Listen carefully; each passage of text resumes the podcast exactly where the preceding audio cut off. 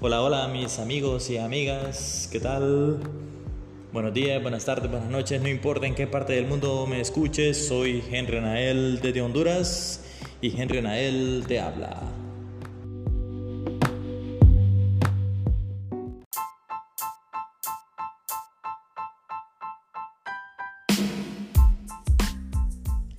También queremos agradecer a nuestros patrocinadores. Pulpería Mario, de Elizabeth Castellano de Rivas. Barbería El Mago, de Mariano Jiménez. Spotify, Spotify Application y Spotify Website. Taller Don Félix, de Santo Félix Sierra. HG Podcaster, publicidad y difusión del siglo XXI.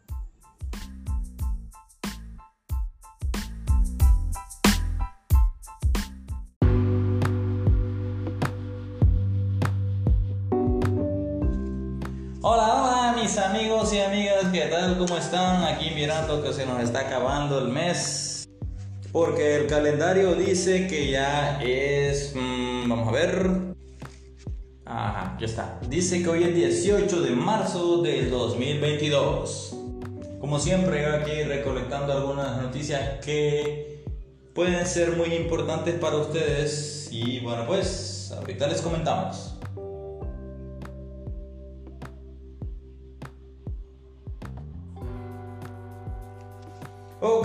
Viendo en primera plana del diario El Heraldo que dice Mi Rosita vuelve a la cárcel.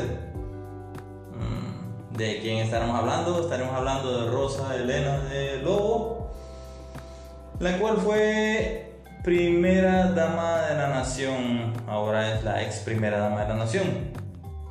Al parecer ella vuelve a la cárcel y parece que el Ministerio Público pedirá 12 años de cárcel. Aquí es donde traigo la controversia, porque miren, eh, supuestamente tengo una pregunta que me llama la atención bastante. Esta doña Parque robó como 12 o 13 millones de lempiras, ¿verdad? Entonces, en conclusión, pienso de que si uno se roba un millón, eso significa que uno solo va a estar un año en la cárcel. Si se roba 2 millones, va a estar 2 años en la cárcel. Si se roba 3, 3 años. ¿O cómo es la cosa? O si se roba un poquito, bueno, si uno se roba un poquito más, digamos que fueran 13 millones en este caso, significa que uno lo va a estar un año por millón, o un año por unos puntos y tanto de fracción de, de dinero. Ah, ¿y qué pasó con aquella persona, aquella señora que ustedes ya saben quién es, que supuestamente se robó 20 millones de lempiras y solo pagó de fianza 2 millones y se quedó con 18? ¿Significa que ya le van a tocar 18 años de cárcel? O sea, en conclusión, si uno se roba 500 mil empiras, significa que a uno le tocan 6 meses de cárcel. Como está la cosa aquí, aquí está bien raro.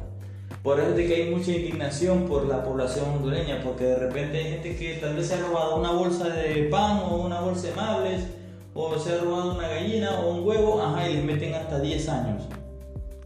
Y es por eso que la justicia hondureña tiene esas infracciones, las cuales muchos hondureños, y claro, estando en, en extrema pobreza, son los que sufren más.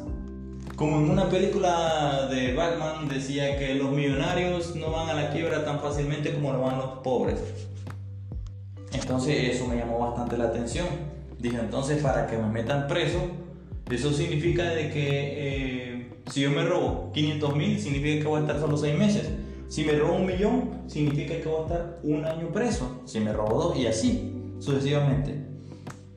Eso es lo que muchos empiezan a reclamar acerca de, esa, de ese tipo de justicia que le están dando. Ajá, y no crean que, que esta señora va a estar en una cárcel, o sea, ahí con todos los presos, no, no para nada. Esta señora va a estar en una cárcel, o sea, que me imagino que va a estar casi con todos los Mickey y con todas las comunidades. Si es posible hasta estar con agua caliente, con plasma, internet, eh, computadora y toda onda. Bueno, qué sé yo, ¿verdad? Al final no, no entiendo mucho de esas cuestiones de leyes, pero bueno, ¿qué le vamos a hacer? Como les digo, esa información la buscamos en primera plana del diario El Heraldo.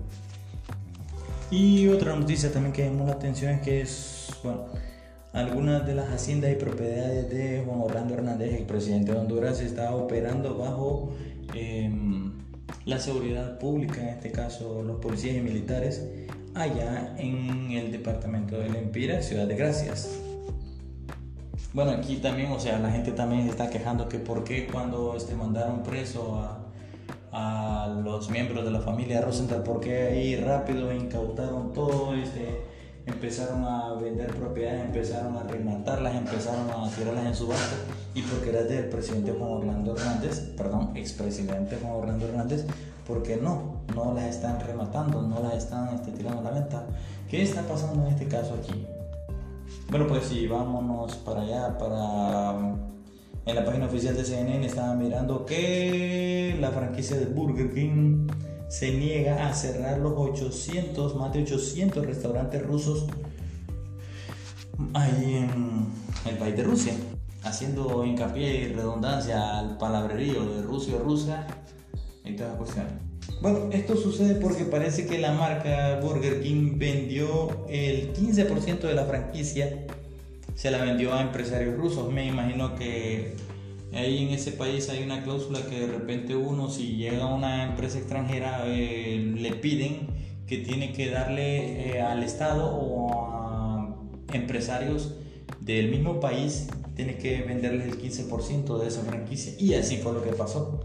Pero estos tipos como que son un poquito más inteligentes porque en las cláusulas dice que si la empresa, por ejemplo la empresa Burger King se va, entonces ellos se quedan con el 100%, además de que ellos operarán bajo la misma marca Burger King, lo cual los aranceles y los impuestos y todo este, lo que tengan que, quedar en comisiones, ya la mera compañía Burger King no recibiría nada, ya sería otro Burger King pero ruso. Lo cual aquí, como ustedes saben, este, el interés aquí siempre es dinero, siempre es dinero la cuestión. Y claro, perder un 15% a perder un 100%, uff, eso como que no, no, no les parece mucho. Entonces es por eso que la compañía Burger King se niega a cerrar los más de 800 restaurantes que están en el país de Rusia en esta parte los rusos hay como que son muy buenos para el negocio, ¿verdad? Ok, mis amigas y amigas, esto es todo por hoy, así que eh, muchas gracias por escuchar estos podcasts. Muchísimas gracias a cualquier parte del mundo donde tú te encuentres. Soy Enrenel, de, Enrenel te habla. Así que dígame, Master. Ah, que elimine el, el escritorio, Perdón, vamos a presionar aquí este botón para eliminar esto. Y bueno, pues muchísimas gracias, que el Señor te bendiga. Hasta el próximo podcast. Chao, chao.